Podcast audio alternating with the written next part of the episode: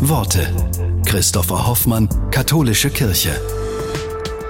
Die ukrainische Journalistin Nana Morozova musste wie so viele ihrer Landsleute vor Krieg und Bomben in der Ukraine fliehen.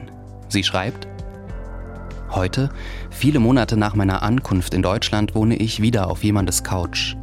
In einem kleinen, gemütlichen Haus, das der Mutter einer achtjährigen Tochter gehört. Sie haben uns die Türen geöffnet, ohne irgendwelche Bedingungen zu stellen, einfach weil sie helfen wollten. Ich habe nie gefragt, warum all diese Menschen uns, die Fremden, in ihre kleine heile Welt gelassen haben.